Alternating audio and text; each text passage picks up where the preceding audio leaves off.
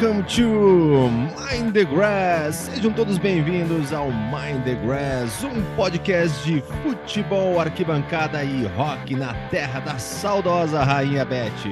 Aqui quem fala é o Dudu Eberly, junto comigo está o Gaúcho, de alma britânica, Mr. Matheus Ruiz. Fala, Matheus. Como é que tá, meu amigo? Bonita camisa, Grande, hein? Dudu. Gostou dessa minha camisa? Hoje vim trajado, deixa eu ver, eu tô meio Eita. escuro aqui na imagem, mas ela é de uma marca chamada Mad for It Camisetas, e aí os caras pegaram Uhum. né, uma camiseta da Icone, que é fornecedora de material esportivo, e fizeram uma especial do Death Maybe, primeiro disco do Oasis, que coincidentemente é a banda que a- nos- nós estamos aí na segunda temporada de Mind the Grass, todos os programas a gente cita o Oasis, Impressionante como esses irmãos Gallagher, eles estão na nossa vida, né? Eu, eu falei Assim- da camisa só pra dar o check, assim, fazer o bingo. Tá. Nós temos o bingo do Mind the Grass e falar do Oasis, ok. Já foi, já abrimos o programa falando do Oasis. Dudu, quero dizer ah, que estamos gravando, né, no domingo aqui, dia 12 de fevereiro, né, já vai ao ar o nosso programa também. Tem convidado especial, quem nos acompanha no arroba oficial já tá ligado. Mas que ontem, no sábado, 11 de fevereiro, quase, Dudu, nesses, nos sites de aposta, né? A aposta é algo que tá cada vez mais presente no futebol. Meus cinco reais quase se tornaram 4.100. A culpa, sabe de quem foi? Do Arsenal, que tomou um gol do Brentford. Também vou Uhum. pôr a culpa do Crystal Palace, que empatou com o Brighton, e o Brighton teve um gol anulado ainda. E se não fossem esses dois gols, Matheus hoje estaria, não vou dizer rico, né? Mas 4 mil reais mais quatro, feliz. quatro, quatro mais feliz, é verdade. Então, culpo esses jo- jogadores aí que não seguraram o placar. E, e já que e sempre que tu fala, né, o gaúcho de alma britânica, te digo Hum. que hoje, no convidado, esse sim é um gaúcho de alma britânica. Opa. E vamos ter um papo muito legal aí com ele. Quer Posso fazer as chamar? honras da casa, por favor? Por favor. Ah, Claro. Vamos lá.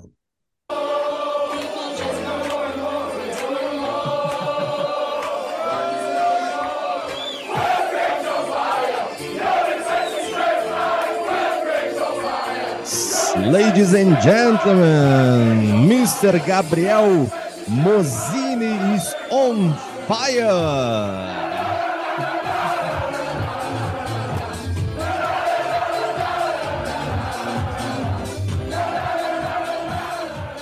Seja bem-vindo ao Mind the Grass, Gabriel. Tudo bem por aí? Tudo ótimo, tudo, Matheus. Eu ah, agradeço muito pelo convite. É sempre bom bater papo com o gaúcho, né? Aqui eu não tenho essa chance toda hora e bater papo sobre futebol, bater papo sobre rock. Boa. Então, tô- Tá, tu tem feliz, cuia, feliz com o convite. tu tem cuia e erva por aí pra, pra poder matar a saudade do Rio Grande ou não, Eu não tem? tenho- Não? Tenho cuia, tenho erva. No, agora no Ano Novo, Natal Ano Novo, meu- meus pais vieram, trouxeram bastante erva aí por um bom tempo. Se eu, se eu soubesse que vocês iam estar com chimarrão, também tinha feito um para hoje. Não, pô, que isso, que legal.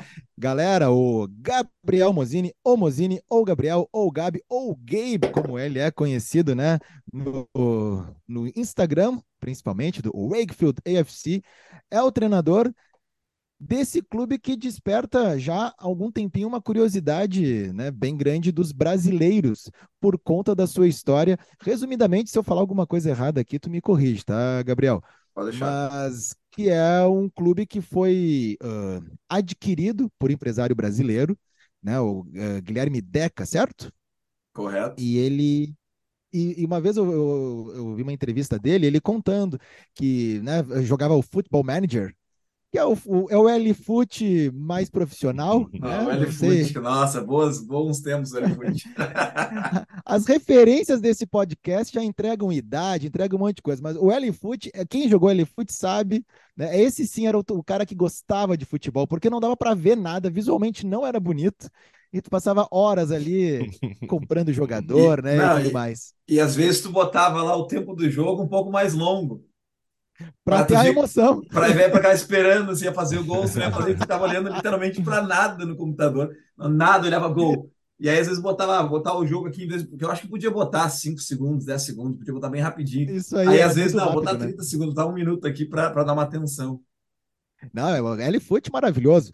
E, e, e aí Guilherme Deca, que é o, né, o, o dono do clube ali, que adquiriu o clube, ele a, a chamada eu acho muito legal, porque ele jogava futebol manager e acabou exercendo a sua sabedoria do vídeo do, do jogo, né, na, na vida real. E uma vez eu vi ele falando que teve oportunidade de, de, de comprar time até da League One, né, que se refere à terceira divisão, e depois foi baixando e vendo prós e contras, e viu que o lance mesmo, assim, não eram esses clubes que estariam, tipo, num caminho sem volta, financeiramente falando, né? E ali acabou no Wakefield. E o Wakefield, se eu não estou enganado, é a maior cidade da Inglaterra sem ter um clube profissional, é isso? Correto, a maior cidade da Inglaterra sem um clube profissional que uh, aqui na Inglaterra as ligas profissionais são as quatro, consideradas as quatro primeiras divisões, né? Então é um realmente é um gap no mercado bom, que pega todas as cidades ao redor aqui também, mas na Inglaterra inteira, todos têm algum, algum clube.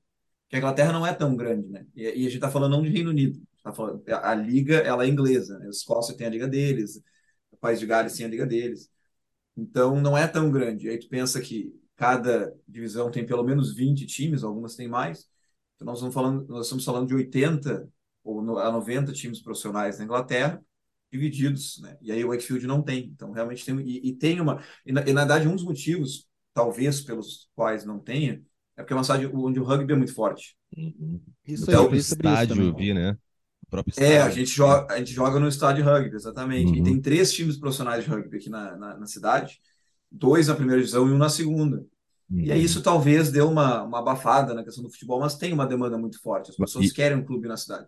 Hoje, então, o Wakefield está na décima divisão, né? Somos na décima. E décima. dentro do Wakefield é... somos o maior, o maior clube. O que está mais, mais em cima. Mas aí joga nessa décima, uh, uh, décima divisão, ele joga uma, uma questão regional, né? Do, do campeonato, né? Isso, cara. Isso, essa questão eu acho muito interessante aqui do formato na Inglaterra, que eles chamam a, a da pirâmide do futebol. Uhum. Né? A estrutura do futebol aqui ela é em pirâmide. Então, tem a primeira, segunda, terceira e quarta divisões, elas são profissionais. A quinta, e elas são nacionais. Então, pode ser time de qualquer. Quem classifica uhum. vai e é de qualquer lugar da Inglaterra. A quinta também. Ela é uma divisão nacional, qualquer time classifica vai. Mas a quinta divisão, ela já é considerada semi-profissionais, porque tem alguns clubes lá que são na, na quinta divisão que são semi-profissionais, quer dizer que os jogadores, eles têm outros trabalhos e eles vão treinar, tipo, duas vezes por semana e jogar fim de semana. E tem alguns times profissionais, mas nessa na quinta divisão tu pode ter clubes amadores ainda, ou semi-profissionais. E aí na sexta já divide. Tem uma, uma a sexta são dois grupos, tem o norte e o sul, que é exatamente para diminuir os custos. Imagina, uhum. na sexta divisão são clubes que não têm tanto dinheiro já, né? E aí se eles tiverem que viajar a Inglaterra inteira fica complicado. Aí a sétima divisão já são quatro grupos. A oitava são oito. E aí a nona, a gente está na décima. A nona e a décima vão ser 16 a 20 grupos espalhados pela Inglaterra, então a gente viaja no máximo uma hora uhum. para jogar. É um formato muito curioso e é um formato de sucesso, né? Que tem a gente já, já fez programa aqui explicando as Copas e a Copa da Inglaterra, que daí ela consegue né, abranger né, diversos clubes, e de tu ter, porque no Brasil a gente sempre acaba não fazendo uma comparação porque fica sem graça, né? Comparada dessa maneira na questão da organização. Porque a nossa Sim. primeira divisão ainda fica devendo no lance de calendário e um monte de outra coisa. Agora, uh, de fazer ser rentável. Eu, e... Tu sabe que eu quase joguei a Premier League, Gabriel. Ah, essa história, ah, olha que, só, essa história eu vou ter que ouvir. É, eu quase joguei. Então, Foi em 2006. É... Quando eu morava em Londres. Sabe aquela história que uma, uma mentira contada por muitas vezes, ela se torna uma verdade, né? E uma das grandes mentiras que já são verdade desse podcast é que o Dudu quase jogou a Premier League. Pois é, tu quer contar, Dudu, resumidamente? Não, resumidamente, assim, eu, eu fui convidado para jogar em uma dessas divisões né, inferiores, aí, um cara que eu conhecia, assim, numa festa, um brasileiro, inclusive. E, e aonde tu contrata jogador? Na festa, né? Assim, para ver, olha ali, Exatamente. Vai ser senão, senão, se o cara não bebe, aqui no, no, no Wakefield, os caras não bebem, eu nem chamo. O cara nem, não, não, vem nem, nem aparece aqui. E ele me convidou para jogar essas uma, uma, divisão, né? Enfim, fazer o um treino lá. Então, eu acho que era por falta do WhatsApp na época ali, de pegar o contato e conversar no dia seguinte, né? Mas uh, eu poderia muito bem ter jogado essa divisão e com certeza, né? Teria grandes chances de ir até a Premier League. Então, posso dizer que quase joguei a Premier League. O Gabriel, eh, falando ali do, do, do, Wakefield, eu vi que é um time novo, assim, de, de, eh, foi criado ali em 2019, é isso mesmo, né? E depois é, entrou o Guilherme, é, aí venceram a 11 divisão né, na última temporada, e agora estão na décima, pelo que eu vi, acompanhei aqui, estão no, em quarto lugar. Caímos para caímos sexto ontem. Sexto. Nossa, ah, ontem foi 3x1, né? Tô puta até agora, exatamente. Ontem foi 3x1. Eu tava, eu tava suspenso, cara. Não vamos, pude nem ir lá, não tava nem lá. Vamos pensar como é que, como é que foi a chegada do Gabriel no Wakefield. Vamos lá, eu vou contar primeiro uma versão, acho que mais, mais resumida, e aí, se forem é, fazer perguntas, a gente vai. Acho que até pode até falar da, da tua timeline mesmo. Como é que tu entrou no futebol e chegou até Não, é a que a gente, eu já estava curioso com essa história. Aí antes de gravar, eu comentei, né, que ali pro, pro Gabriel que, que pô, eu fui pesquisando sobre ele e, né, por, por, por, por pesquisar ali seguidores e tudo mais, pô, ele deve ser gaúcho. E a, acabei num canal no YouTube e tinha um vídeo da torcida do Grêmio, e todo mundo que acompanha aqui o podcast sabe que a gente grenaliza as coisas, né? Eu, gremista, o Dudu Colorado, um vídeo da torcida do Grêmio na final da Libertadores 2007, que foi um excelente recebimento, não foi, Gabriel? Eu estava em 2007 morando em Brighton e, e aí a Libertadores 2007, para ver a tecnologia da época, né? O meu pai pegava a câmera, a gente se ligava por MSN, ele pegava a webcam, ah, botava sim. na frente da TV e o microfone do ladinho, assim. Então eu sofri, chorei por um tal de Juan Roman Riquelme, uh, por causa dele, né? Dessa, dessa maneira. Eu acho que é mais trágico ainda. Mas aquele recebimento foi muito legal. Aí tu me disse assim, não, é que eu estava nos Estados Unidos treinando um clube e tal, e aí foi o vídeo motivacional. Então, peraí, já fiquei curioso. Antes, agora estava uhum. nos Estados Unidos. Como é que tu chegou, começou a treinar e foi acabou no Wake? Bom, vamos lá, Na verdade, antes disso, ó, falando de Inglaterra, eu, eu fiz uma viagem que deve ter sido praticamente igual a de vocês. Em 2003, eu vim para eu fui, né? Que agora não estou mais em Londres. Eu fui para Londres em 2003. Uh, ah, na época, me formei no colégio, entrei, eu fazia economia na URGS, fiz um ano, e tranquei com mais três amigos, a gente veio para Londres trabalhar e estudar, que eu imagino que deve ser o que vocês tenham feito. O né? Dudu, além de trabalhar e estudar, ele também foi fazer Quase... teste nos parques é. futebol, né? Então, a, a, gente, aí que tá, tem essas histórias, né? Eu também vou começar a falar que ganhar na Premier League. Porque a gente chegou. Bom, eu vim com. Eu, eu mais três amigos. A gente foi para Londres em outubro de 2003. E eu fiquei um ano e três meses. Eu fiquei lá até o final de 2004. E aí, no meio dessa história, a gente estava morando em Londres e mais amigos começaram a vir. Chegou uma hora que a gente estava morando numa casa com nove, assim, nove gaúchos de Porto Alegre. Todo mundo, assim, meio que se conhecia já em Porto Alegre antes de, uh, antes de ir para Londres. E aí, eu e um, e um colega meu, da época de colégio, que também estava morando lá com a gente, o Bruno, a gente Bom, primeiro, essa casa que a gente alugou, ela era do lado do estádio do West, do West Ham. Ela era perto de uma estação que chamava Upton Park. Né? Em... Já falamos dessa região aqui, então vocês estavam morando onde o hooliganismo habitava também, não? Exatamente, exatamente, porque assim, tinha a estação, o estádio, ele, porque as estações lá, às vezes, elas são perto uma das outras, né? Então tem o estádio, e aí tinha a estação West Ham, que era meio que chegava perto de um lado do estádio, e tinha a estação Upton Park, que uhum. chegava perto pelo outro lado do estádio. E a gente morava lá sete, sete oito minutos caminhando de Upton Park, do lado. E a gente passava sempre, né, na frente do estádio para ir trabalhar e tal, trabalhando assim, em bar, restaurante e tal. E aí uma vez a gente, ah, vamos lá, cara, vamos lá para perguntar. A gente fala que a gente tem 19 anos, vezes tem alguma maneira de fazer um teste. E a gente falava umas três, quatro vezes, encher o saco lá, pedir, ó, como é que é para fazer teste? E os caras, ah, não, pois é, deixa que eu pego teu nome e telefone aqui. E aí não falava nada. A gente voltou lá mais umas vezes depois. Aí o cara dizia a mesma coisa, não, não, eles estão funcionando, pode ficar tranquilo, qualquer coisa ali. Mais um problema por causa do WhatsApp. Se tivesse WhatsApp Exa é, na época. Exatamente, aí, é, exatamente, não tinha WhatsApp, por isso eles não mandaram mensagem, por isso que a gente não fez o teste. Pô, e tu mandar por, mensagem por na época lá já descontava 20 centavos cada mensagem, disse, bom, nem vou ficar mandando mensagem para não gastar meus créditos aqui. Era, era sacanagem, nós tínhamos 200 minutos, nós tínhamos 200 minutos por mês. Tinha que ficar controlando ligação, nosso plano era 200 minutos por mês, não sei quantas mensagens, se passava era bem isso, pagava 10, 20 centavos. E aí, por causa disso, somente por causa disso, a gente não fez o teste, não passou e não jogou na Premier League. Boa. Na época, o West Ham estava na segunda divisão, estava na Championship com o uhum. Tevez, o Tevez estava lá. o Tevez, o Mascherano, eles tinham acabado de chegar lá, esses caras. E aí, enfim, em 2003 fizemos isso, ficamos, uh, uh, eu fiquei um ano e três meses, alguns ficaram mais, outro me outros menos, e foi uma, deve ter sido uma experiência muito parecida com a de vocês, Uhum. de, de estudar e, e trabalhar em Londres. Mas assim, voltei, depois voltei ao Brasil, continuei fazendo economia, Uhum. trabalhando, porque isso aí foi, eu tinha 19, 20 anos, né? Aí, aos 24 anos, tá? Depois, porque assim, aos 19, 20 anos, é uma- às vezes é uma, a gente é muito novo para tomar decisões do que que a gente quer fazer na vida e muitas vezes tu meio que segue as expectativas que foram criadas, né? Para ti era mais ou menos isso que eu estava fazendo. Peguei, estava fazendo faculdade, estava trabalhando. E aos 24 eu decidi não, cara. Eu, eu quero voltar para o futebol e trabalhar com futebol. Eu não tinha acabado a economia porque eu não gostava. Então, me lembro que eu estava lá em economia na URGS já fazia seis anos e não tinha me formado ainda. Eu fazia poucas cadeiras, eu trancava, eu tranquei um ano para ir para Londres, voltei, depois tranquei mais um ano. Aí, aos 24, eu transferi o meu curso de economia da URGS, eu transferi para os Estados Unidos, pra, e aí transferi, e mudei o curso também para educação física.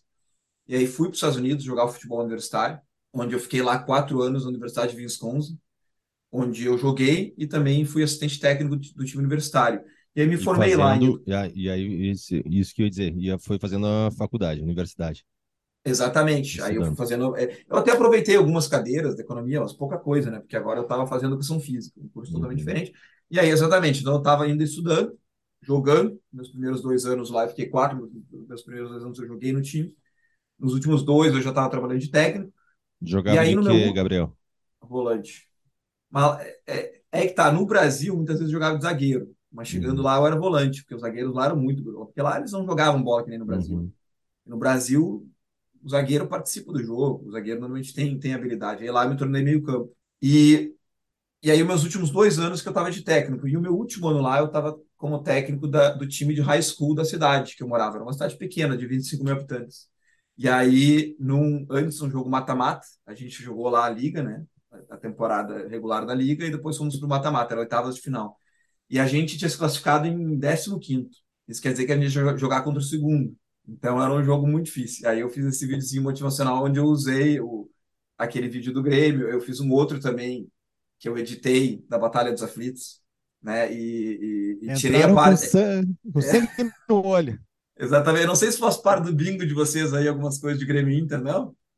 Ah, não, falar da dupla, da dupla Grenal é, tá, tá dentro, check. Esse aí Aí eu também tá fiz, dentro. eh, daí eu fiz esse vídeo que tá lá, eh, eh, meio que para dar uma motivada. Eu fiz um da Batalha dos Aflitos, que eu traduzi algumas coisas, tirei a parte mais violenta, né? Foquei na, na questão de, de estar jogando com sete jogadores contra 10, contra 11, depois 10. E aí fiquei lá quatro anos, voltei para o Brasil, né? Eu até teria ficado lá, vou te falar, eu gostava de morar nos Estados Unidos, pensei até em fazer um mestrado, eh, que é uma opção interessante lá nos Estados Unidos que as faculdades fazem, eles contratam alguém, por exemplo, eles te dão um mestrado de graça, e aí eu faria tipo um MBA, eles te dão uma ajuda de custo também, tipo 500 dólares por mês para se manter, mais acomodação na, na própria faculdade, e aí tu é o assistente técnico do time de futebol. Uhum. Então isso é uma coisa que na época eu cogitei fazer seriamente, até apliquei para algumas universidades, mas no final decidi voltar ao Brasil. Mas voltou assim, pra- tipo, tô na área de, de futebol, educação física, é isso aí mesmo, quando voltou. Voltei, isso, voltei procurando clube para trabalhar Uhum. nas categorias, mais nas categorias de base, né? Naquela Uhum. época ainda não estava, não tava com currículo ainda para pegar alguma coisa no profissional. Sim. E, e voltei para o Rio Grande do Sul e eu fui atrás, fui fazer reunião, é, obviamente contatos pessoais, e eu ia conseguindo reuniões em clubes. Conversei com o Inter de Santa Maria, em São Paulo, fiz alguns contatos, eu acabei indo trabalhar nas categorias de base do Passo Fundo. Uhum. e fiquei lá três anos, né? Eu comecei no meu primeiro ano foi o sub-11, eu estava treinando sub-11, eu sub-15, e o meu e o meu segundo e terceiro ano foi o sub-17. E como que foi, só dar uma, uma pausa nesse momento da tua vida, como é que foi a realidade de tu sair de uh, né, ou uma cidade ali perto que tu estava falando, que tem toda uma estrutura, e aí tu acabar na categoria de base do Passo Fundo, que com certeza não tinha a estrutura que lembrava o que tu tinha em mãos, né, nos Estados Unidos, assim, como é que foi essa maneira, uh, lidar com esse trabalho, assim, né, porque é uma outra realidade, agora tu tá aqui, obrigado, foi, foi ótimo tá lá, mas agora tu tá, é outro jogo. Então, Exatamente, é verdade. Tá? Eu lembro que eu conversava isso é, com, com, Eu tive essa conversa várias vezes já, né? Quando eu fui para Passo Fundo, era bem isso, lá era complicado, sabe? Era, faltava uniforme, faltava bola, era, tive dificuldade de conseguir bola, uhum. era cone, aí a gente ia treinar em campos bem ruins, não tinha...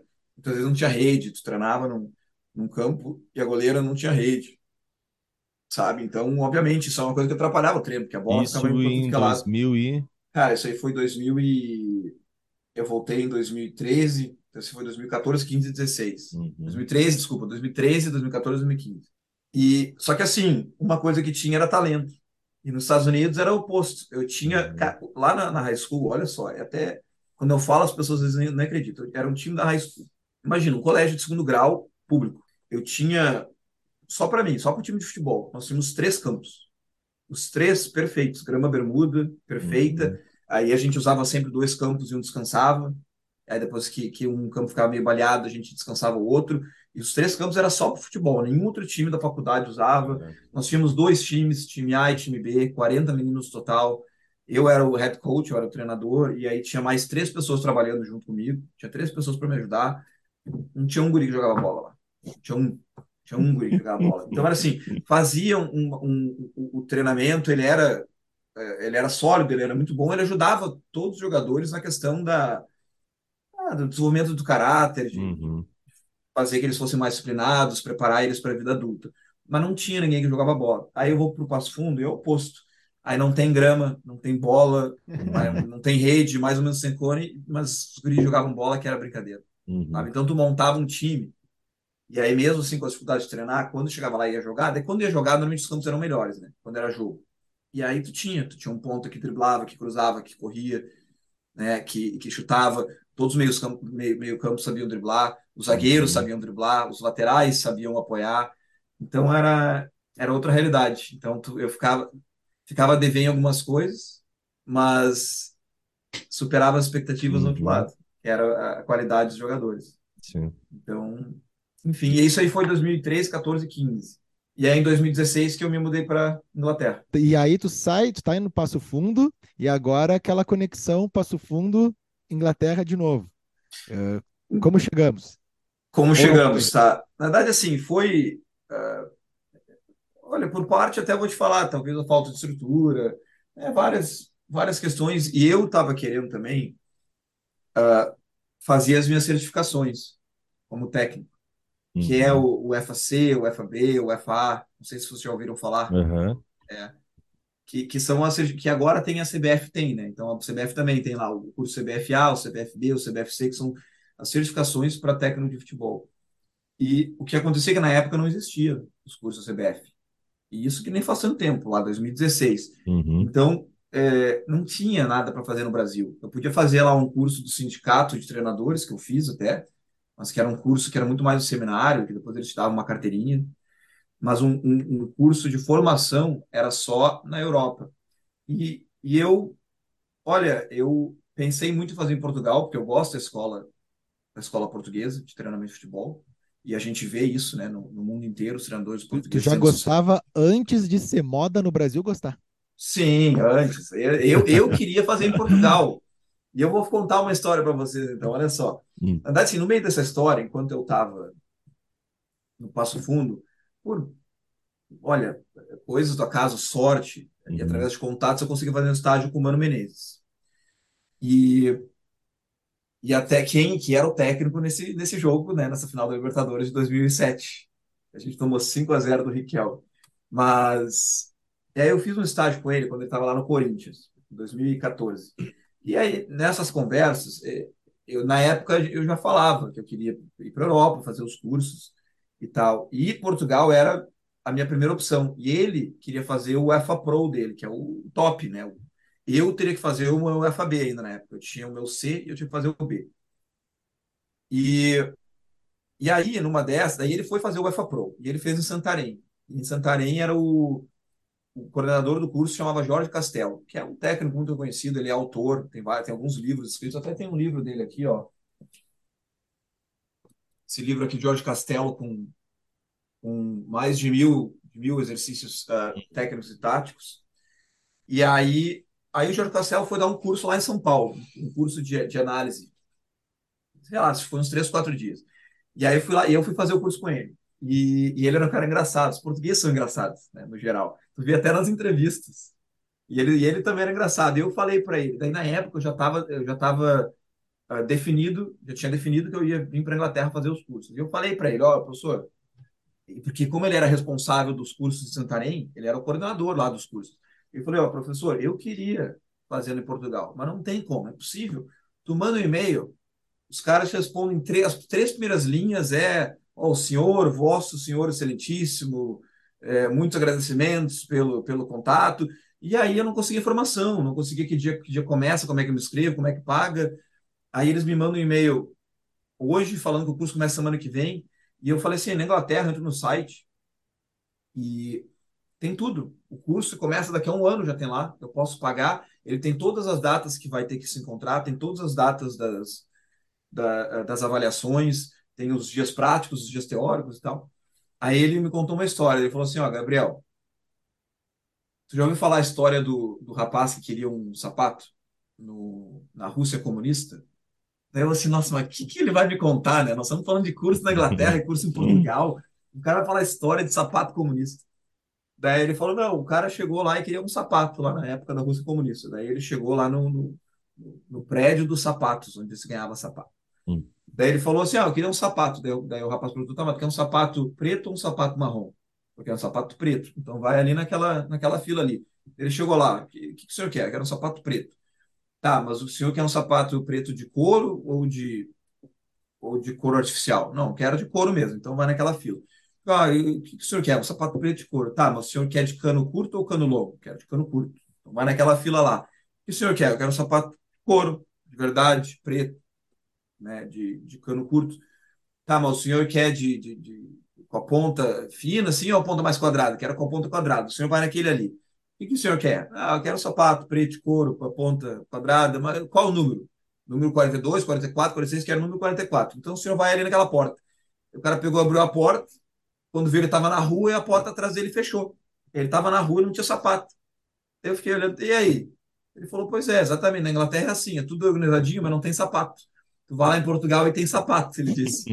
e eu falei, e eu, agora que eu vim para cá, eu, eu concordo com ele. Eu não gostei dos cursos aqui, em termos de uhum. conteúdo agrega muito pouco. Eu fiz o meu UFAB, eu tive que refazer o UFAC, eu tinha feito nos Estados Unidos, eles não aceitaram. Eu refiz o meu UFAC, fiz o meu UFAB, agora eu estou tentando entrar no UFA. E realmente, em termos de conteúdo, Portugal está muito à frente, Alemanha, Holanda, todos, Espanha, eles são todos à frente. Mas a ideia era fazer os cursos e ficar na Europa ou voltar para o Brasil? A ideia era fazer os cursos e ver, ver o que, que ia acontecer. Né? Se eu achasse uma oportunidade boa de hum. voltar, eu até voltaria. Certo. Né? Então, eu não. A ideia é assim: eu vim para fazer o meu alfabeto. Hum. Essa é a questão. E aí, como eu tive que refazer. Aí eu tive azar no meio dessa história, né? Porque daí, quando eu vim, eu cheguei. Mas foi numa... é Londres mesmo? Eu fui para Londres na época. Na época, uhum. eu fui para uhum. Londres.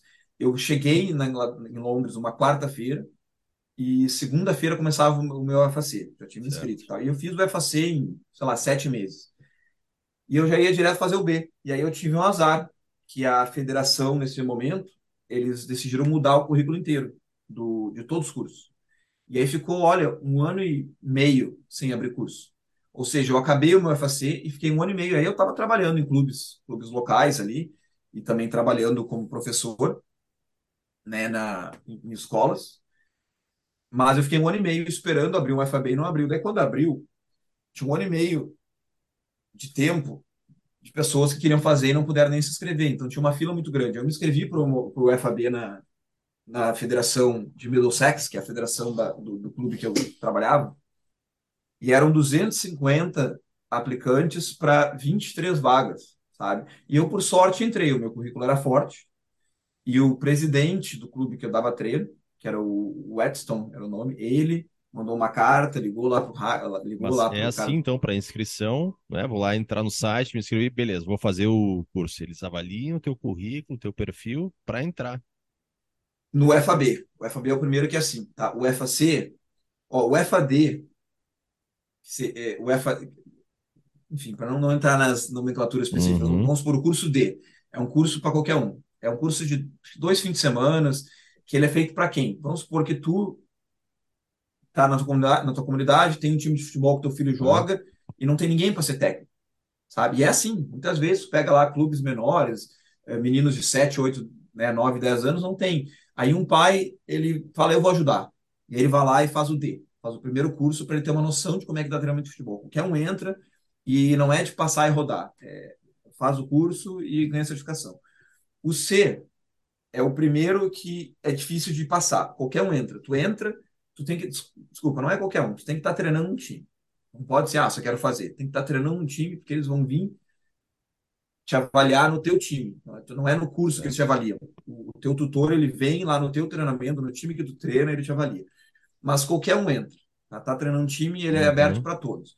Mas aí, para passar, é mais difícil. Tem que realmente mostrar que tu sabe o que está fazendo. E nesse momento, quem não, não quer nada com futebol ou se inscreveu de curiosidade, esse cara sai fora e nem acaba. Então aí eles já dão uma filtrada nesse aí. Ó, só passa quem realmente vai focar. E aí no B já muda. O B eles já, eles já filtram na aceitação. Então eles abrem de propósito poucas vagas, o número de aplicantes para já dar uma filtrada aí. E aí nisso aí eles vão ver lá de 250 quem são os 23 mais fortes. E, obviamente, contato também ajuda, que nem em qualquer lugar do mundo. Por exemplo, jogadores profissionais entram direto. O cara pega lá o, o Rooney. O Rooney uhum. Imagina, né? Ele nunca não, teve, não tinha nenhuma esperança, nenhuma esperança, não, experiência como treinador, mas ele já entra direto, porque, obviamente, ele tem uma experiência muito relevante como jogador. Como se fosse ali o Mano Menezes, que foi direto pro Pro. Isso, Mano, exatamente, porque uhum. o Mano Menezes ele fez uma versão reduzida do A, uma versão intensiva do A, e aí foi pro Pro, porque tu olha assim, pô, o cara retornou na seleção brasileira. Sim. Vai fazer o cara fazer o C, o B, o A e depois o Pro. Uhum. Então existe um bom senso nesse aspecto. E, o, e os jogadores que, que têm uma experiência muito relevante, eles também pulam. Eles pulam o C. Olha, eu acho que talvez eles pulam o B, viu? Você tem que ver isso aí. Dependendo da experiência, o cara já pula o B e vai direto pro A. E ou talvez pulam o C, não sei. Porque no, quando eu estava em Londres, você viu uma vez que eu fui lá, que eu já tinha acabado o meu C. Eu estava esperando abrir o B. E aí, quando eu fiquei sabendo, o Rogério Ceni estava fazendo o C dele. E, e aí, que, que, acontece? Na época, eles não viam no teu clube te fazer o teste. O teste era no próprio curso. Então, imagina, um curso com 25 uh, treinadores. Aí, na hora de, de fazer o assessment, tu, eu, eu ia dar treino. Aí eu escolhia 12, por exemplo, 12 treinadores que iam ser os meus jogadores. E eu dava o treino para aqueles, né, para os próprios participantes do curso, eu dava o treino e eles iam aí me avaliar. Então, no dia de avaliação. Só, só uma pergunta, peraí. Aí tu dá o treino para os outros que estão ali fazendo o curso para ser treinador. Era assim e, antigamente. E aí, como é que. Porque uma coisa é tu dá o treino para o Rogério Ceni outra lá é o cara que tá lá já fora de forma, assim. É, como é que tu vai dar o treino Vamos dizer Não. que tem alguns né, mais pesadinhos ali. Como é que funciona isso? Aí, ô, Matheus, tu, cara, tu vê, né? Tu vê, em 15 minutos de conversa, tu já sabe mais que os caras da federação. Porque é impressionante que os caras não pensavam nisso. Ah, tá. Né? Demorou, demorou quantos anos para eles fazerem a avaliação no clube do treinador? Que é o que, é que tem que ser. Eu quero, claro. para ver que o cara treina, eu tenho que ver ele com os jogadores dele, que é eles conhecem os jogadores, sabe os nomes, sabe quem é capaz. Né, São de, jogadores, né? Fazer claro, funcionar, então, né? Então, exatamente. Então, esse era, um, esse era um problema. Tu ia lá, dava um treino para 12, tu tentava pegar os mais novos, os mais em forma, mas era. Tinha gente fora de forma, gente com o joelho baleado, tinha tudo, era uma porcaria. Por isso que dia de avaliação, e, se tu se oferecia, eu me oferecia para ir lá ser jogador, eles deixavam. E eu e um amigo meu, a gente fez isso. A gente sabia que o Rogério uhum. estava no curso. A gente falou com um cara da federação que a gente conhecia, a gente falou: ó, a gente está se voluntariando aí para jogar no dia, do, no dia das avaliações. Porque, entendeu? Porque nós dois, eu na época tinha, sei lá, 34, 35, meu amigo Gustavo, meu amigo também, uhum. nós dois em forma, os caras sempre aceitam. E aí ele, e eu nem menti, né? Eu falei, ó, é só porque o Rogério sempre tá aí que eu quero ir, não vou nem mentir que eu tô querendo ajudar. E aí o cara, não, mas vem aí. E aí a gente foi lá, a gente passou o dia inteiro, a tarde inteira, sendo jogador de vários treinadores que estavam sendo avaliados, inclusive, incluindo o Rogério Ceni. E aí a gente falou para o Rogério, mas por que, que tá fazendo C? Tu podia ir direto para o B. Ele falou: Ah, não, cara, eu não tenho pressa, eu quero fazer com calma, eu quero melhorar o meu inglês, não preciso pular etapa. E, e ele falou isso na época, bem, ele, uma, uma atitude bem humilde dele, assim. Era em Londres isso. Era em Londres. E O eu errei Rogério- o cara, e eu errei o cara a cara com o Rogério Ceni. Fiquei puto. É. Cheguei lá no, no- no jogo, porque daí o Rogério Ceni também, ele quando não tava treinando, ele era ele era goleiro, Uhum. né? Daí o daí eu era atacante, o Gustavo, meu amigo, era zagueiro, daí o cara lançou uma bola que o Gustavo fácil para ele, uma bola Uhum. ruim. Um lançamento ruim caiu no pé dele. Ele deixou passar só porque ele viu que ia sair de cara a cara com o Rogério Ceni. Falou, ó, eu, falou, Gabe, eu não vou nem pegar essa bola, vai lá. E eu fui lá e aí ele fez aquela coisa dele que faz assim, E os e outros, os, os outros sabiam que ele era o Rogério Ceni, assim, tipo, ah, você tem uma ideia que todo Ah. mundo sabia Todo mundo sabia, todo mundo É. sabia. Ah, E tá. Mas ele, ele- claro, ele defendeu, ele defendeu aquela falta contra o Liverpool. do Liverpool, né, Uhum. claro. Claro, É. E ele sabia. ficou um tempo lá, fazendo esse. Não, exatamente esse curso aí na época. provavelmente ele estava lá morando com nove pessoas, amigos, numa casa, Em Upton Park. em Wilson É, em Green, Up- talvez. Wilson Green, Upton Park, lá trabalhando no café. Não, ele, ele, o curso ele demorava, até agora demora uns sete, nove meses, né? E aí tinha algumas datas que tinha que estar aqui, outras não. E o que eu entendi é que ele tinha vindo, ele ia vir É. lá, vamos supor, no, no- no decorrer de nove meses, ele ia para lá quatro vezes para fazer as etapas. Só que ele não acabou o curso, porque ele fez a. Ah, desculpa, não, não. Quando eu fui lá, verdade, quando eu fui lá, era a primeira, a primeira avaliação. Aí, beleza, ele ainda teria que voltar mais uma vez para a segunda avaliação. Só que no meio dessa história, ele foi para São Paulo. Foi a primeira vez que ele foi treinar o São Paulo, foi entre a primeira avaliação dele e a última. Então, eu nem sei se ele acabou esse o FAC na época, né? Ou se ele completou depois, porque daí ele assumiu o São Paulo e não ia, no meio da temporada, vir para cá passar cinco dias fazendo Aí depois avaliação. começou no Brasil, né? A questão da CBF, fazer os cursos, de repente nem. Né, da... Exato. Eu, e eu não mantive contato com ele também depois disso. Então, não, não, Uhum. a questão do curso, eu não sei como é que foi. Se Mas- tivesse feito o gol, talvez sim, né? Se tivesse feito gol, é exatamente, ele salvava meu número e falava, ah, esse cara que o cara fez gol. Eu aí." fico imaginando se o Dudu tivesse tido a oportunidade de estar cara a cara com o Rogério Ceni, como ele contaria hoje essa história. É, É. exatamente. Pô, Quase eu- fui campeão do mundo pelo Liverpool, porque chutei na- no, no Rogério Ceni. Né? Seria mais ou menos por aí. Exatamente, não, cara. Chegou lá o Rogério Ceni, chegou na frente, assim, o gol desapareceu, é impressionante, não tinha mais gol. Não conseguia nem ver o gol mais. Eu- E ele tava é- fora de forma. Ele tava fora de Tu olhava, tu via assim que ele tava fora de forma. Hum. Tu via, tu via que ele tinha ganhado peso. Mas é que é tipo o que o Cláudio Pitbull falou, né? Quem sabe nunca esquece. Né? Então foi é. isso aí que, né, Rogério Ceni. Ó, citamos Cláudio Pitbull no Mind the Grass, hein, Dudu? Que agora essa é para os fortes, né? Quem vai lembrar desse maravilhoso atacante eh, brasileiro? Eh, Gabriel, e aí tu tá no curso ali, mas quando tu faz as- os cursos todos, o Tu tava, tu foi pro Queens Park Rangers, tu teve algum outro clube antes? Como é que, porque lendo a história do Wakefield ali, tu saiu do QPR para para ir para lá, né? Para para aí onde tu tá agora. Então, é exatamente. Aí quando eu fiz o meu. Aí eu fiz o, o level 2, o, o FAC, exatamente. Fiz o FAC. Ca- acabou, fiquei esperando lá. Quando abriu de novo, 250, va- 250 aplicantes para Uhum. 23 e eu entrei. Aí no que eu entrei, eu comecei a fazer o meu FAB. E o FAB daí é um curso que é difícil de entrar e também difícil de sair. Eles, eles são bem rigorosos. Eles não, se tu não tá pronto, os caras não passam. Chega lá e. E aí eu fui fazendo o curso. E era a primeira turma desse currículo novo, e o currículo novo era uma porcaria. O troço era mal feito, os instrutores estavam mal treinados, estava bem bagunçado. E aí, nesse curso, um dos meus colegas era treinador do Queen's Park Rangers. E aí, tu, né, obviamente, faz contato, eles vêm ali, o pessoal no curso, quem que, que tem fundamento, quem que não tem, ele me convidou para trabalhar nas categorias de base do Queen's Park, do Queen's Park Rangers. E aí eu fiquei lá, entrei em 2000 e, 2018, eu acho que entrei. Uhum. Então, eu cheguei lá em 2016, cheguei em Londres. Em 2018, que eu fui, daí eu refiz o FAC, em 2018 lá tá fazendo o FAB, e fui para o QPR, através do RAM, que é o nome do, do- desse técnico lá, que deve estar lá até hoje. Pô, aí, Então, aí imagino que tenha sido legal, porque aí tem jogador e tem estrutura, né? Aí tem jogador e tem estrutura. Na verdade, assim, no Queen's Park Rangers, eu tava no. Eu tava nas categorias de base do feminino. Né? E que igual, não importa. Uhum. Tem estrutura e tem jogador. Sabe? Uhum. É impressionante. Aí, aí realmente tem tudo. E, mas igual, assim, o que não tem. A mesma coisa que no, no Wakefield agora, tá? Uhum, A, a criatividade do brasileiro, ela ainda é bem diferenciada. uhum. Aqui aí tu tinha jogadores e jogadoras com, com- na questão técnica eles eram muito sólidos e mas a criatividade às vezes faltava um Sim. pouquinho por causa de uma questão cultural. No Brasil, é, existe um incentivo à criatividade, existe um incentivo ao Uhum. drible. Aqui, existe um incentivo mais à objetividade. Né? Qual é o objetivo? O objetivo é criar a jogada dessa maneira, o objetivo é chegar ao gol. Então, eles são mais, mais diretos. Mas aí sim, aí tinha estrutura e tinha um monte de campo, tinha campo artificial, campo de grama, os campos bons, tinha qualquer equipamento que precisasse. E, e aí mudou. E aí o meu.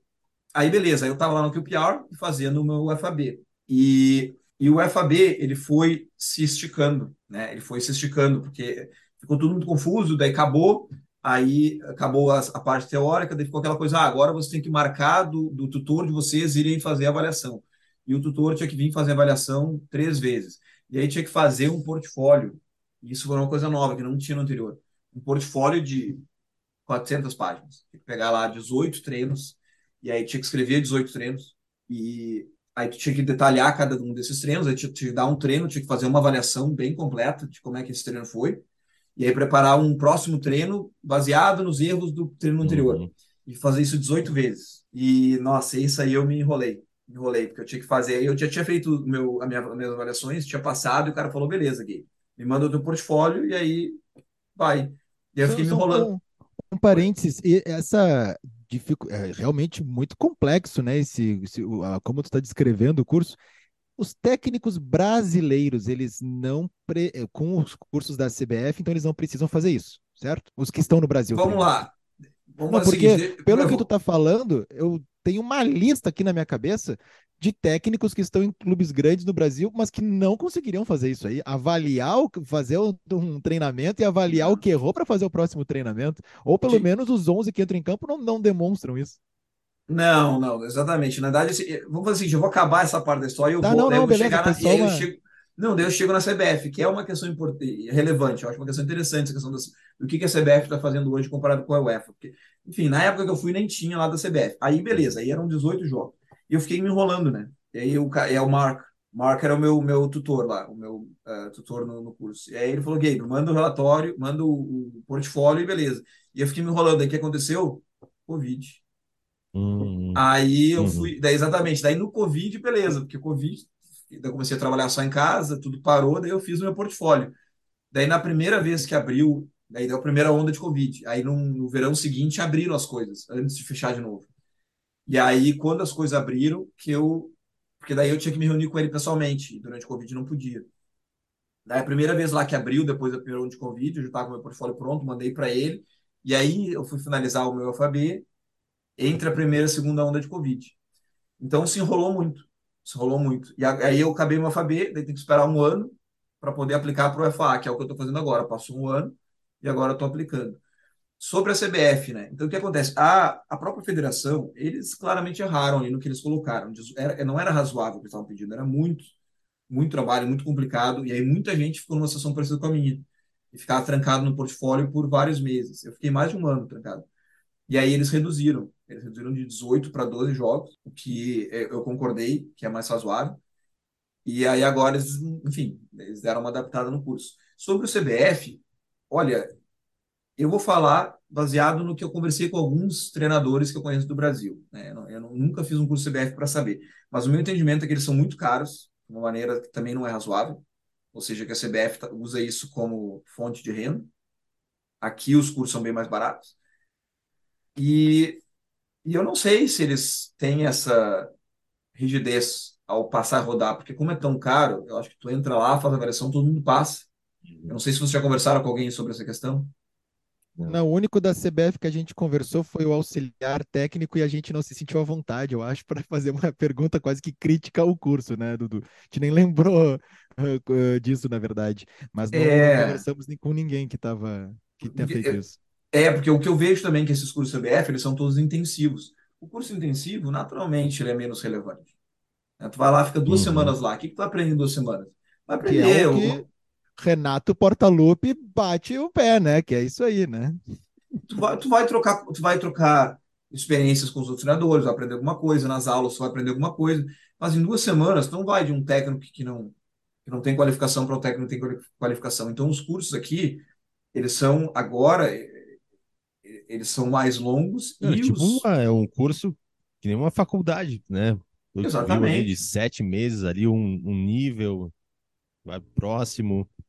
O cara, exatamente, aí, que- aí se eu entrar no ar agora, o, o meu tu vai ter algumas aulas, eles vão falar o que, que eles querem, e eu tenho que aplicar no meu time várias Uhum. vezes. Aí quando eu achar que eu tô pronto, eu falo para ele, ele vem me assistir, ele assiste o meu treino, aí depois nós sentamos mais de uma hora conversando, ó, todos, tudo que deu certo, tudo, tudo que deu errado, tudo tem que melhorar. Faz isso no mínimo três vezes antes da avaliação final.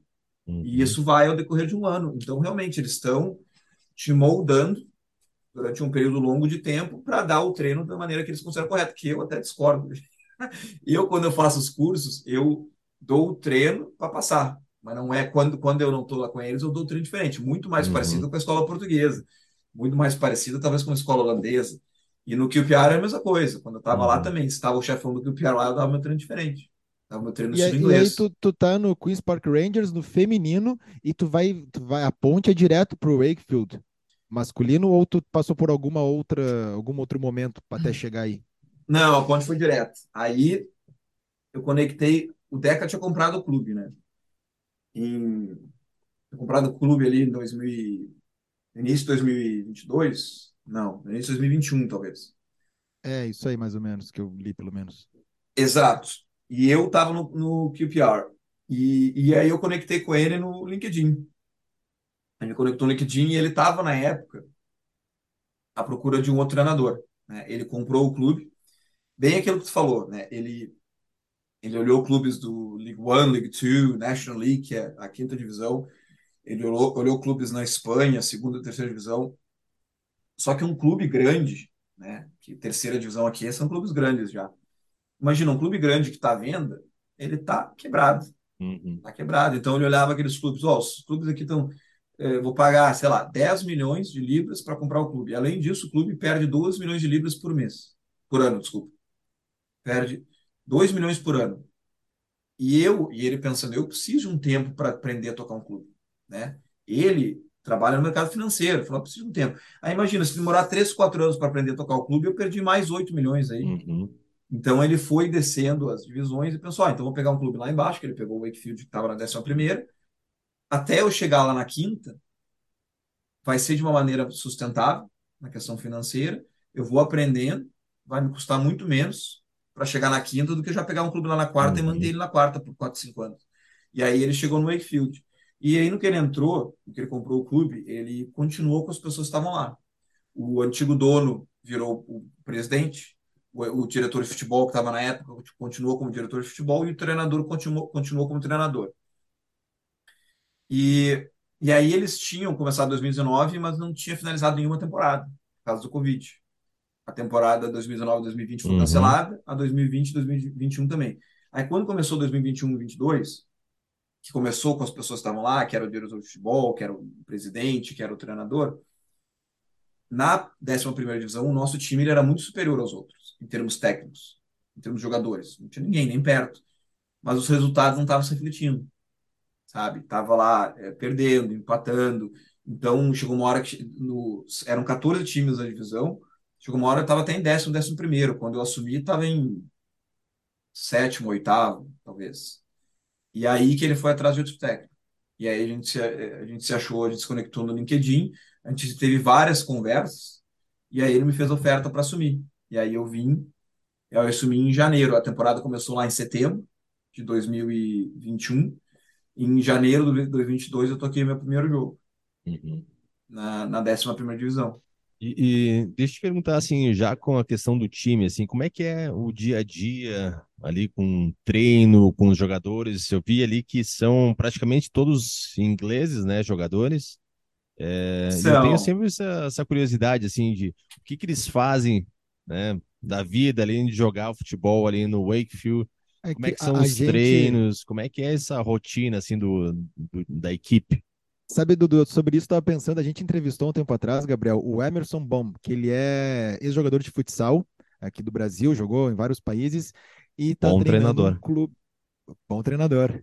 E, eh, e aí, essa foi boa, né, Dudu? É, o Emerson Bom, né? Bom treinador. É, o stand-up comedy ele, ele vive aqui Ele no, entra dentro do, do É, podcast. quando vê, ele vem. Quinta série, uh, never ends. A, a, quinta série que habita em mim, cumprimenta a quinta série que habita em você. e aí o, o Emerson tava contando, ele, ele treina um time, até tá agora em Carlos Barbosa de volta.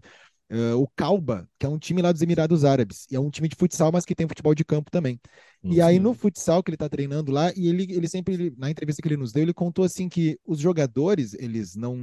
Uh, é um time profissional lá, mas eles jogam por amor ao clube ali mesmo, porque não é dinheiro o que eles estão buscando, porque todos já têm a sua profissão muito bem remunerados, e aí os caras são policiais, bombeiros, são outras coisas, trabalham em partes uh, econômicas, assim, né, de, administrativas, desculpa, da cidade, e então o desafio dele era até, assim, uma questão de levantar os caras, assim, né, pô, fazer, querer jogar aquele jogo ali, porque não era necessidade financeira. Então o dia a dia deles era diferente. E aí eu fiquei realmente curioso também. Como é que é o dia a dia dos teus jogadores? Como é que tu faz a, o, no treino e o motivacional deles para as partidas? Então, é, isso é uma coisa que às vezes o pessoal do Brasil, quando eles, né, vocês deram uma pesquisada e viram lá que o, uh, na verdade o Deca ele tem um, o Deca não comprou o clube sozinho, é o Deca e o André Iqueda, uhum. o Guilherme Deca e o André Iqueda, eles dois são sócios. Eles têm uma empresa que chama VO2 Capital, VO2 Capital, e, mas eles compraram os dois como pessoa física, o clube.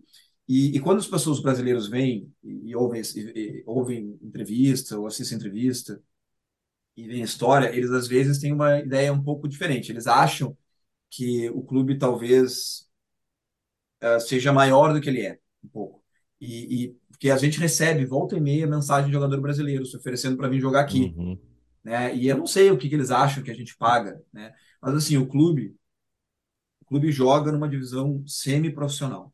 Uhum. Na, na verdade, assim, em termos técnicos, a 11 divisão, que é a que a gente estava no passado, ela é considerada amadora. Uhum. E a décima, que a gente está agora, é a primeira considerada semi-profissional. Então, da décima primeira para a décima, na verdade, tem várias mudanças em termos de, de regras para o clube e regras das ligas. E por isso que tem muitos clubes que eles não não passam uhum. da 11 divisão. Eles ficam na 11 porque eles querem manter o status de amador. Então, mesmo que eles ganhem a divisão 11, eles falam: a gente não quer subir, uhum. e eles continuam lá. E uma das regras, por exemplo, que na 11 tu não tem que ter holofote no estádio. E aí tu joga o jogo só de dia. Na décima, tu é obrigado a ter holofote, porque se, uhum. se a liga bota o jogo de noite, tem que jogar. E aí, sobre os jogadores. Né? Então, assim, é um time sem profissional. A gente treina terça e quinta e joga sábado. E às vezes tem jogo na terça de noite também. Então, a gente paga para os jogadores, a gente não tem contrato com ninguém. Uhum. A gente paga por jogo. E eles ganham um valor que, se tu comparar com o salário deles, é relevante.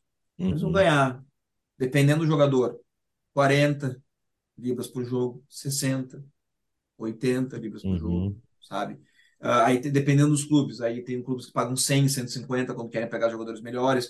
Aí, conforme tu vai subindo as divisões, vai lá para nona, oitava, sétima, vai subindo. E aí, tu pega lá na, na sétima divisão, eles já estão lá pagando 300 por jogo. E, e, aí, os joga e aí, aqui no time, por isso que assim, é todo mundo daqui. Né? Não, não, não tem, a gente não traz jogador de fora, porque vai trazer um jogador para pagar 60 libras por jogo. Se ele se machuca, ele nem recebe, por uhum. exemplo cara se machucou, porque é por jogo, não tem, se machucou, não recebe. Então a gente, os nossos jogadores todos são locais, e aqui é uma, é uma área que tem menos imigrante comparado com Londres, então são todos ingleses. É bem do norte, né?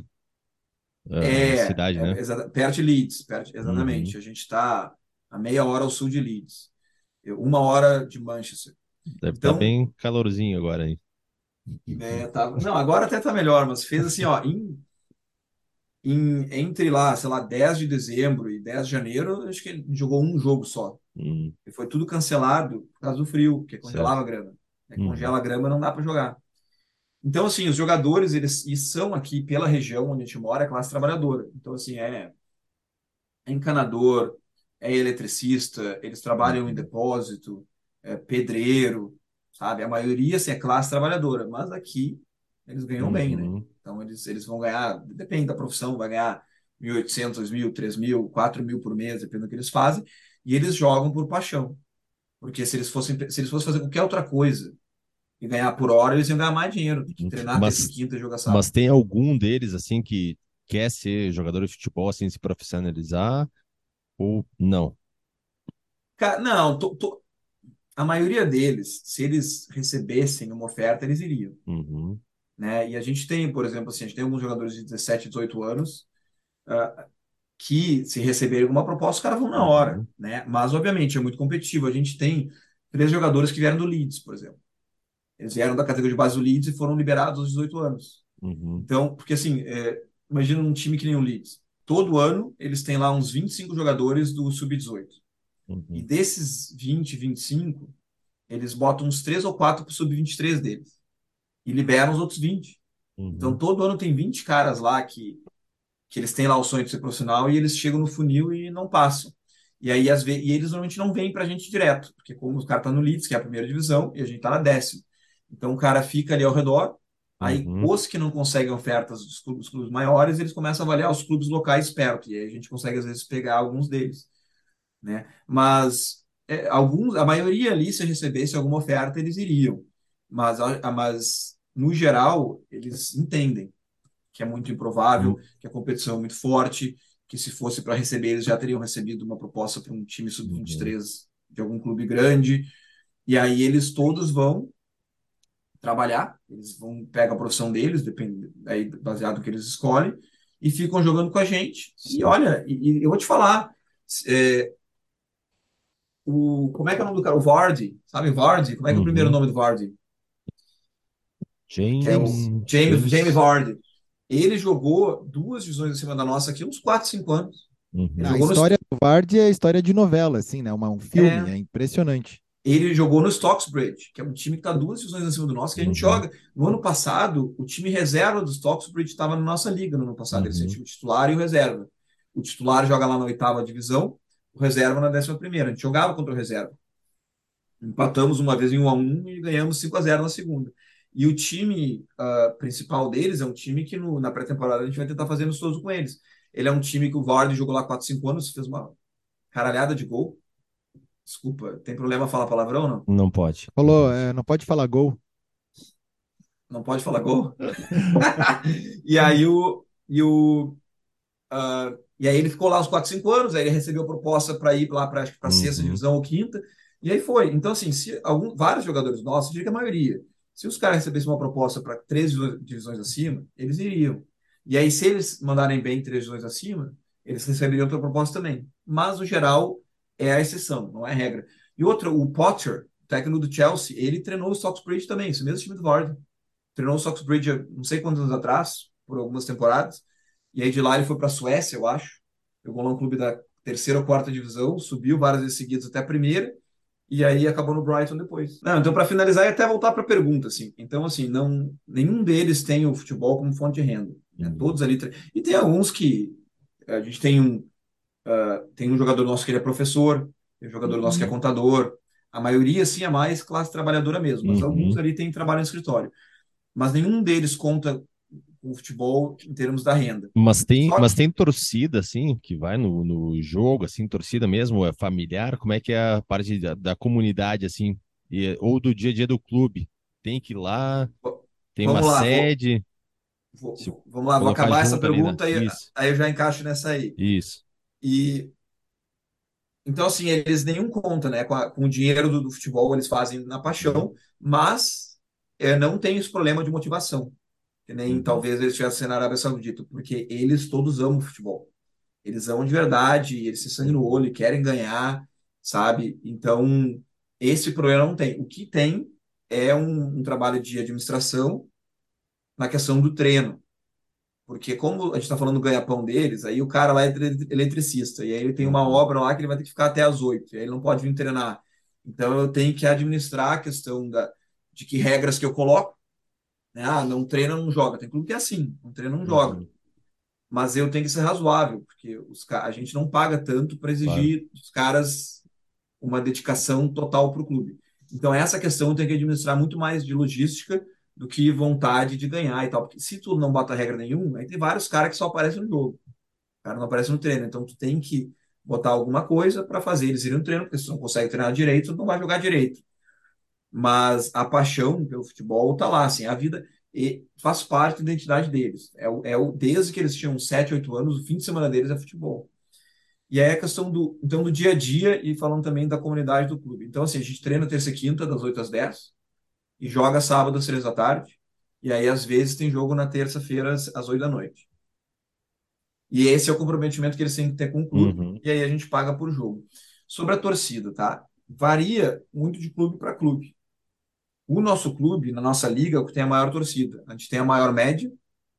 E do, dos 10 jogos com mais uh, torcida, três desses jogos são nossos, incluindo o recorde. É, incluindo ah, o recorde. Então a gente tem o, o, uma torcida maior que todo mundo na nossa liga. E até vou te falar que talvez numa divisão acima. E o motivo é exatamente o que a gente falou, porque o, a nossa cidade ela tem um, uma demanda reprimida de futebol. Uhum. Não, tu, tu vem em Barnsley, por exemplo. Barnsley é uma cidade ao sul de Wakefield. Tem o Barnsley, que estava na segunda divisão, agora está na terceira. Tu vai para Sheffield, que é uma cidade a 20 minutos uhum. ao sudoeste. Tem o Sheffield United, Sheffield Wednesday.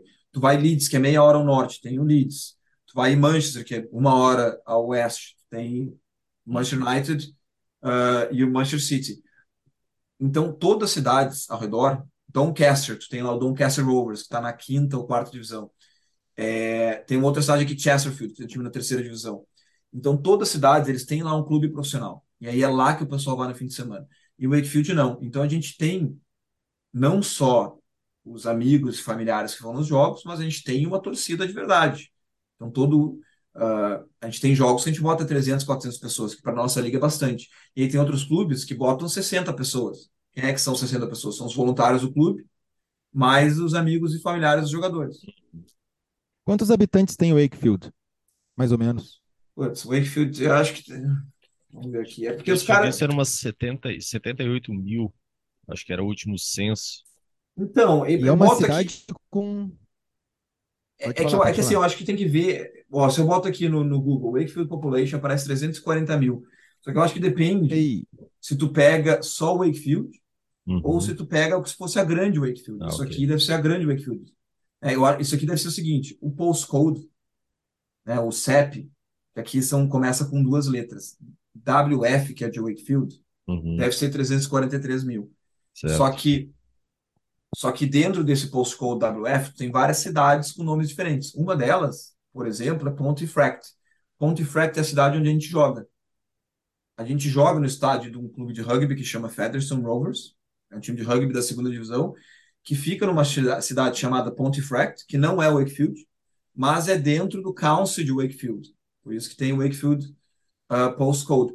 Então, e gente, eu vou te falar, a gente jogar em Pontefract a gente encontra um problema, né? Porque em Wakefield tem três times de rugby e, do, e um deles chama Wakefield Trinity.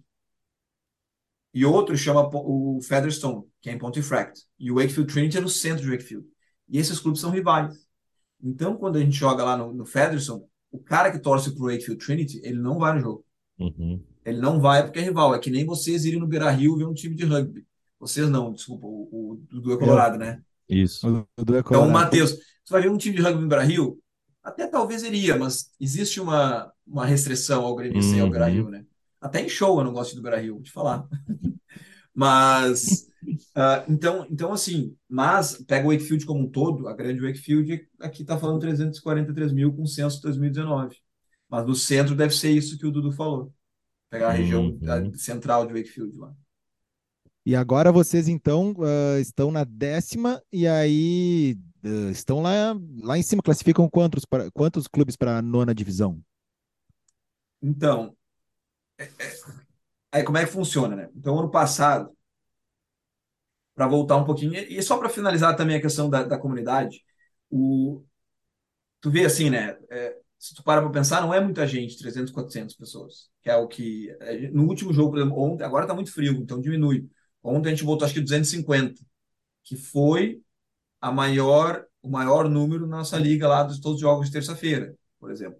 Mas o, pessoal que vai lá no nosso nosso jogo assistir, os caras são torcedores de verdade, assim, são torcedores não tem nada, não tem um amigo no clube, não tem um parente. E eles têm uma atitude de torcedor mesmo. Ontem os caras estavam putos no Facebook lá, estavam xingando todo mundo que a gente perdeu. Mas Aí, daí ano passado, ano passado aí, uh, eu assumi em janeiro e a gente foi lá de sexto até primeiro, ganhamos a liga. Mas para subir da décima primeira divisão para décima, que é do amador para profissional, tu não tem, não tem que ganhar a liga. Tem que ficar entre os cinco primeiros e aí tu faz um application, onde tu mostra para a liga ou para a federação o projeto do teu clube. Tu mostra que se tu for para a liga sem profissional, tu vai ter condições financeiras de se estabelecer lá. É, o que eles não querem é muito clube. O clube sobe para ser profissional e já caíram no seguinte. Então, se a gente tivesse ficado em segundo, terceiro ou quarto, a gente ainda assim poderia ter subido porque o DECA apresentou o projeto para a FEI e mostrou, olha, nós temos as verbas, a gente tem o dinheiro e, e a estrutura. Aí, beleza, agora, na décima, da décima para nona, não. Na décima para nona, é, é, a regra de subir é a regra da liga. O primeiro sobe automaticamente, e aí o segundo, terceiro, quarto e quinto fazem um mata-mata. Semifinal e final. Um jogo só, na casa do, de quem classificou melhor. Então, assim, a gente não aí, consegue. Aí é fumaceira, é. aí tem que levar a cidade aí, inteira, né? Foguetório no hotel. Tá. No ano passado, o time que, que chegou no mata-mata, esse último teve lá, para mata-mata, semifinal final. No jogo da final tinha 1.500 pessoas. Exatamente, uhum. o pessoal vai. É, é um jogo interessante. A, a, gente não consegue mais buscar o primeiro. O primeiro disparou demais. É um time, um time que chama Campion. Que então, eles estão lá pagando 150, 180 por jogo por jogador. Então, eles realmente eles estão gastando mais dinheiro que todo mundo e eles dispararam, não tem como uhum. buscar. A gente está brigando para ficar entre, entre o, segundo, o segundo ou quinto para ir para o mata-mata. A gente está em sexto agora, mas a nossa posição de verdade é quarto. Porque o, tanto quinto como o quarto, eles têm lá três jogos, dois ou três jogos a mais que a gente. E então o que, que a gente gostaria, se desse? De ficar em terceiro, porque se a gente ficar em terceiro, a gente joga o primeiro jogo em casa. Se a gente ficar em quinto, a gente joga os dois fora de casa. Se a gente ficar em uhum. quarto, a gente joga o primeiro fora de casa e o segundo depende. Né? Mas a gente quer ficar em terceiro, pelo menos, para poder jogar um jogo dentro de casa. A gente queria ficar em segundo, na verdade, o objetivo era esse, mas ontem a gente perdeu para o time que vai ficar em segundo. Então aí ficou complicado, porque era um jogo de seis pontos para a gente. Perdendo ontem, a gente ficou numa situação complicada para uhum. chegar em segundo. Então agora o objetivo é terceiro. E aí. Saiu ganhando ontem, os... né? Oi? Saiu ganhando ontem, não? Sim, cara. Nossa, nossa, a gente saiu ganhando, não só, a gente saiu ganhando e não dominamos o jogo. O, o, a gente perdeu na, na, parte psicológica do jogo. A gente fez o gol e os guris cagaram nas calças. Tá? Fizemos o gol, aí tomamos, daí estava 1 a 0 a gente estava com mais posse de bola, a gente estava com mais finalização, a gente estava mais direto, a gente estava proporcionando mais perigo. A gente já tinha tido umas três, quatro chances claras de gol. Aí a gente fez 1 a 0 daí não fizeram 1 a 0 e os caras com medo, sabe? Ficaram com medo. Aí um, um jogador, o meu volante, que, porque na verdade assim, o meu número 10 machucou, né? Número 10, o nome dele é Billy, que é um, um dos principais, se não o principal jogador do time, assim. E ele, ele é tipo Vardy, bad boy. Ele é bad boy, assim. Mas chega em jogo difícil não se aperta. Não se aperta, sabe? Ele, sem caneleira, o cara chega nos carrinhos que tu não, não, não imagina. É o e perfil de jogador que a gente gosta, né? É, é, o, é o anos 90 é, lifestyle. É um jogador que a gente precisava. E ele resolveu muitos jogos pra gente. Ele joga como camisa 10, ele não é nem centroavante. Ele é o artilheiro do time com 18 gols. É, faz gol de, sabe, de tudo que é jeito, cria jogada, dá muita assistência também. E ele machucou no jogo anterior, puxou, ele estendeu o posterior da coxa. Aí a gente pegou um dos nossos volantes, botamos ali de camisa 10 e um volante que não era titular entrou. E esse e esse volante aí, ele fez, daí a gente fez o gol, estávamos ganhando de 1 a 0 e aí ele fez um pênalti. Um pênalti idiota, assim, um pênalti que não fazia o mínimo sentido fazer. Fez o pênalti, o goleiro defendeu, mas aí no rebote ninguém reagiu rápido o suficiente, dava tempo de chegar. Se tu olha lá o replay, dava tempo de chegar, ninguém chegou, o cara fez o gol de rebote no pênalti. Ou seja, aquela derrota que o treinador fica puto da cara, e o torcedor fica, como é que aconteceu? Que é de ficar remoendo pelo, pelo, né, pela descrição do, do, da partida, foi isso. Exatamente. Aí, tipo, eu tava suspenso. Então eu não tava lá também. Eu tomei três jogos de suspensão por uma discussão com o juiz aí. Aí, aí eu e não o bad tava boy, lá. E o bad boy é o 10, né, Dudu? treinador não, Cara, treinador é na boa, bem na dele. Não, tomei, tomei, tomei três jogos e aqui na nossa liga, toma, tu toma suspensão, tu não pode nem ir no estádio. Porque os estádios, eles são muito uhum. pequenos. Então, se eu posso entrar no estádio, eu vou ficar na arquibancada atrás dos meus jogadores ali no banco. Sim. Então eles sabem disso. Aí eu não podia nem entrar no estádio. E, por último, uma história triste, né? O, o, nosso goleiro, ele é o melhor goleiro da liga. O nosso goleiro, ele era do Barnsley. Uhum. Quando o Barnsley estava na segunda divisão, ele era o goleiro reserva, não era titular. E ele machucou, ficou um tempo fora e tal, e aí foi trabalhar. E aí agora ele joga com a gente, né? Porque ele desistiu da, da profissão de jogador de futebol. Uhum. É, ele ficou um ano e meio fora e tal, e ele joga com a gente porque ele gosta ali do ambiente.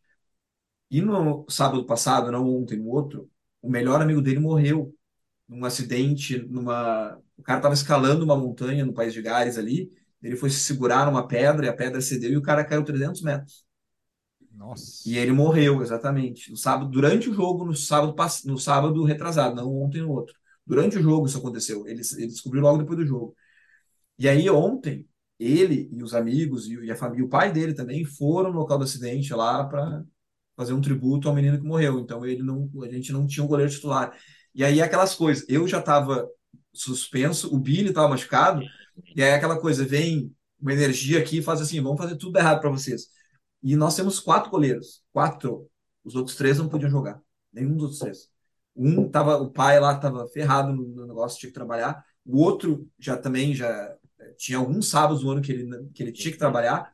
O outro, o, o quarto goleiro, dá para entender, porque como ele não joga, ele só joga quando precisa, ele faz planos às vezes. E aí é Valentine's Day, então ele tinha marcado uma viagem com a, com a namorada.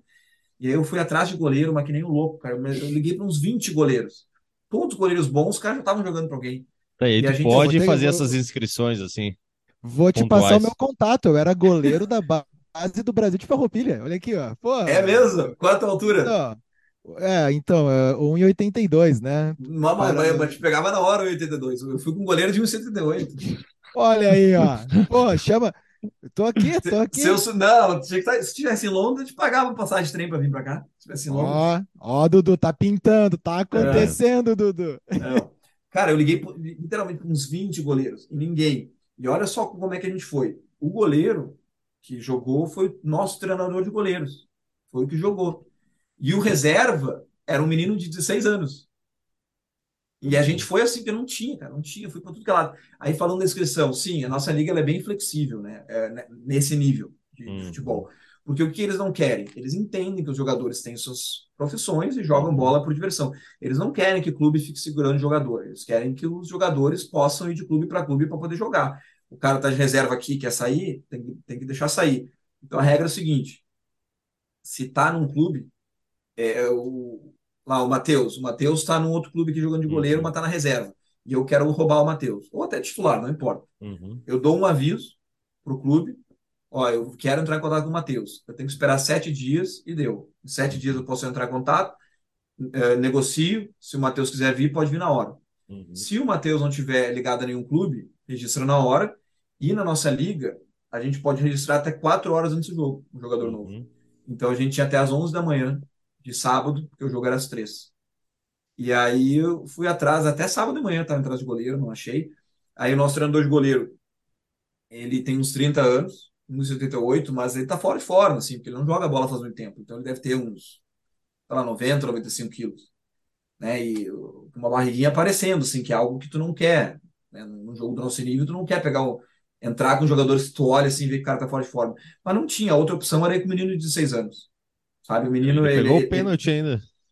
Não, o cara. Ele, tá, ele jogou bem. Quem se cagou foi o, o, o volante que fez o, uhum. o pênalti. Aí foi o meu número, o meu número 8, que virou o número 10, o Jayden, um jogador experiente. Chegou lá numa, uh, numa jogadinha ali, empurrou o cara no lado. Aí deu uma falta perto da área que eles cruzaram fizeram gol. E aí o outro reserva que entrou no segundo tempo fez uma merda lá e aí perdemos também. Mas o ele pegou o pênalti, ele jogou bem, a gente não, ele não afetou o resultado do jogo, não foi o goleiro. Mas a gente teve que jogar. Não era nem com um quarto goleiro, né? Os quatro goleiros que a gente não, não puderam. Mas a partida de ontem vai ser daquelas que quando vocês se classificarem para divis a divisão a próxima agora, e que nós aqui do Mind the Grass estaremos muito na torcida, vai ser aquela aqui do DVD, que é a que vai falar, que é a que vai é. contar todos os problemas, né? Todas as dificuldades da partida né? E, e, e, não só a gente já está acompanhando, mas todos os ouvintes podem ir lá, deixa eu até pegar aqui certinho o Instagram, porque o Gabriel é uma, uma, uma cara carimbada, né? Do, do, do Instagram do Wakefield, tá Sim, tá sempre dando entrevista lá. Inclusive, é, depois todo jogo. Inclusive, a camisa do Wakefield é muito linda. Eu sou um colecionador de camisas assim, de futebol, gosto muito. Meu TCC, inclusive, foi sobre camisas de futebol, quando me formei em publicidade. Uh, eu acho muito legal o uniforme. E tá lá, é arroba official Wakefield AFC. E aí, Exato. se colocar ali, tem. E é bem legal a, a, o trabalho que é feito, assim, é, é, cheio de conteúdo mesmo, mostra bastante do dia a dia do clube. É algo muito interessante. Tenho certeza que a galera vai poder acompanhar e. É... Eu ia dizer que é Gabi, Gabriel, ou Mozini, ou Gabe, mas já te chamaram é. de Roger Federer também ou não? Ah, não, a gente falando antes, vou, uh, vou, vou, achar que a gente está entrevistando o Roger Federer. Quando em 2000 e, lá, 2017, assim, eu tinha recém-chegado aqui. E, e eu estava lá em Londres e eu joguei por um time, assim, de, dessas divisões, que nem a, a do Wakefield, uma ou duas abaixo, né, não no mesmo nível. É, um time, assim, de amigos, né, tinha um outro amigo meu que era técnico também, que jogava lá, eu fui lá jogar. E aí, quando é, eles me assinaram como jogador, eles pegaram uma foto minha assim que eu tô de barba feita, que nem agora, que eu fiz a barba hoje. E é uma foto que tinha usado lá na, é, numa, no site quando era técnico lá nos Estados Unidos. E aí eles fizeram essa brincadeira, ó, quem é que a gente tá assinando? É o Roger Federer? Não, não, é o Gabe Mozini, treinador UFAB e tal. E aí, assim que eles fizeram o, o anúncio, quando eles me assinaram como jogador nesse, nesse time, o, o Eccles, Ecclesfield. Que massa, que legal. Pô, Gabriel, sem palavras aí para te agradecer a, a, a, entrevista, o papo, né, a, a tua disponibilidade, né, de, de conversar aqui com a gente. Esse podcast ele foi criado para ter momentos como o de hoje, né, Dudu? Da gente conversar com quem a gente vê que ama o futebol e que trabalha com isso. Dá para ver nas tuas palavras assim a paixão que tu tem pelo esporte, o teu profissionalismo, né? Muito legal mesmo saber da tua história dentro do, do futebol. E, e, vamos ficar torcendo aqui pelo teu sucesso, pelo sucesso do clube e acompanhando aí, né, aí o dia a dia né, do, do Wakefield, que já é um dos clubes que tem o coração, está no coração desse podcast. Sim, não, o clube, cara, a gente tem uma, uma um, um, grupo interessante de brasileiros que, que seguem, apoiam. E o que, que, é isso, cara? Eu que agradeço o convite, tá? Na verdade, é um motivo pelo qual eu aceitei, que eu aceitei é exatamente isso, que ficou claro ali, a gente conversando, que ia ser isso, um bate-papo interessante, uma conversa de bar. Se a gente sentasse aqui nós três num bar e fosse bater um papo, ia ser muito parecido. Vamos armar e... isso, vamos fazer isso acontecer. Eu vou levar, vou levar uma camiseta para cada um de vocês. Eu, eu vou voltar para o Brasil, acho que em junho, que a temporada acaba final de abril, então maio ou junho. Aí na, nas paradas, Porto Alegre é uma delas, com certeza. A gente marca, eu vou levar uma camiseta para cada um de vocês. Pô, que maravilha. maravilha. Muito obrigado, muito obrigado mesmo. Sorte para o Wakefield. Ah, e só uma coisinha. Esse podcast, ele é futebol e rock, né, na Terra da Rainha. E aí nós temos o craque da rodada, que qualquer mesa redonda tem, mas aqui tem o álbum da rodada. Qual é o disco que Gabriel Mozini escuta, mudou sua vida, anda ouvindo? O que que tu curte, assim? Qual é que é a... Então, cara, é... Que eu sei que tu toca um violão, né? Pelo que eu vi no YouTube, tinha um vídeo lá do tinha um vídeo é, de violão, to, toco violão é, desde. tocando, né? Ah, toco violão desde os 12, 13 anos. E no final das contas é bem isso aí. A conversa ficou tanto no futebol que a gente não falou de, de música, né? Não falamos hum. de rock, mas o meu gosto musical é provavelmente quase idêntico ao de vocês. É, hum. é bem isso, cara. É rock, é rock inglês. A minha banda favorita desde pequena é Oasis. Que, que, que, é que tá, quando, quando tu falou, ah, qual é o álbum, né? fiquei pensando, pô, não vou falar Oasis, os caras devem falar de Oasis o tempo inteiro, hum. tocar Oasis todos os, um, todos os episódios, mas realmente, quando eu cresci, era a minha banda favorita, as minhas playlists ali no, no Spotify, direto é Oasis, quando vou pro jogo. A gente, não é que a gente gosta de Oasis, né, mas uh, só para te dizer, daqui um mês, um mês e meio, nasce meu filho, meu segundo filho, que o nome é Liam. não é que a gente gosta de Oasis. Olha Acontece, isso. acontece. Marcou uma. Marcou uma geração, né, cara? Marcou uma uhum. geração. Mas eu vou te falar, uma coisa que eu descobri quando eu mudei para cá, e aí eu começando a conviver com os ingleses, meus amigos e amigas ingleses, a gente começa, começa a conversar sobre música, e aí tu vê que aqui, cara, o Oasis é menos marcante do que foi no Brasil, ou pelo menos no Grande Sul, na nossa geração. Eles dão menos bola, o Oasis como um todo. E aqui, ele na época tinha uma rivalidade. Vocês gostam do Oasis, talvez saibam. Sabe qual é, sabe qual é a rivalidade do Oasis na época? Com o Blur?